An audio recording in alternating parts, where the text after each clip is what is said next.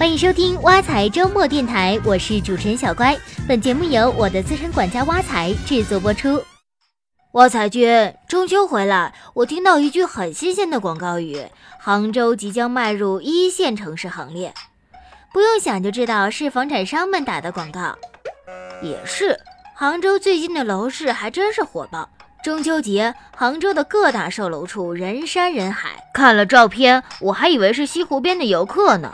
据说江浙沪的投资客都来杭州买房过中秋，有人三天看了近二十个楼盘，还有人一次买了好几套房。所以限购就来了嘛！从九月十九日起，杭州大部分区域都暂停向拥有一套及以上住房的非本市户籍居民家庭出售住房，包括新房和二手房。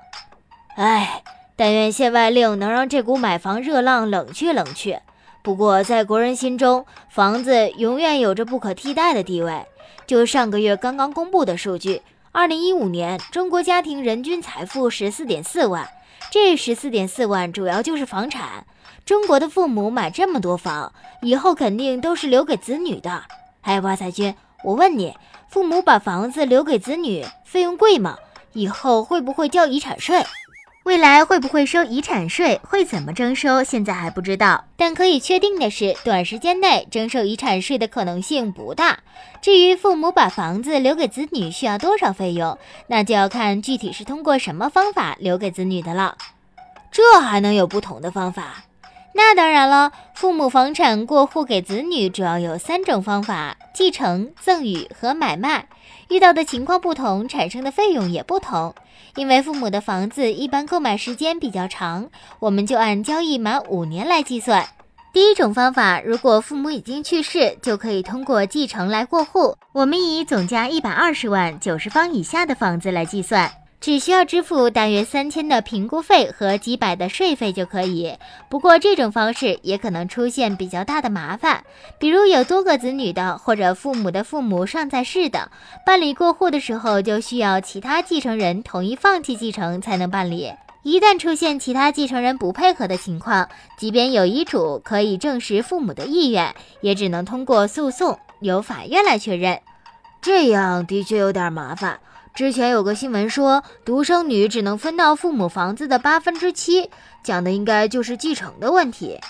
是的，如果父母还在世，就只能采取赠与或者买卖两种方式将房产过户给子女。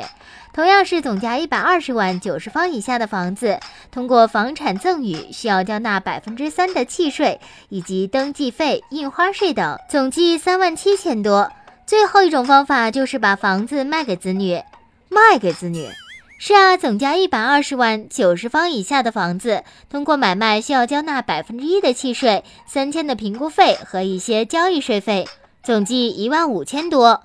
把房子卖给子女，居然比赠送给子女还要省钱。当然了，如果涉及交易不满五年、存在多套住房等其他情况，最终的计算结果会不一样。不过，不管是什么情况，在办理过户之前，都要根据自身的特点好好算笔账。嗯，不过我还有个疑问：如果大家都在买房，再过个几十年，每家都会有很多套房。你想啊，爷爷奶奶一套，外公外婆一套，爸爸妈妈一套，公公婆婆一套。要是未来老人都把这些房产给自己的儿孙，以后的年轻人岂不是都人手好几套房？那房子还值钱吗？这个可能是你想太多了吧。首先，普通住宅的产权只有七十年，一旦过了七十年的产权，就需要重新续费。到目前为止，具体的续费政策还没有出来，所以未来超过产权年限的房子可以续多久，费用怎么算都是未知数。嗯，就算续费便宜，估计都没人愿意要。为什么？你可以找份新房的购房合同看看，现在开发商卖的房子承诺的房屋使用寿命都不超过七十年。七十年后，房子早就过保质期了，你还敢住啊？另外，爷爷奶奶、外公外婆留下的房子，就算没到七十年，一般也都是房龄老的房子。老房子的小区环境差，房子结构老，现代化的设施配备跟不上，年轻人哪愿意住啊？当然了，要是你祖上给你留下什么西湖边的独栋房子，北京胡同里的四合院就另说了。我可没那个福气。所以，未来值钱的是好房子，贵的是住好房，人们愿意买单的是品质生活，你就不用瞎操心了。好了，今天的挖财周末电台到这里就结束了，欢迎大家使用挖财系列 APP，您的理财生活从此开始。我们下期见。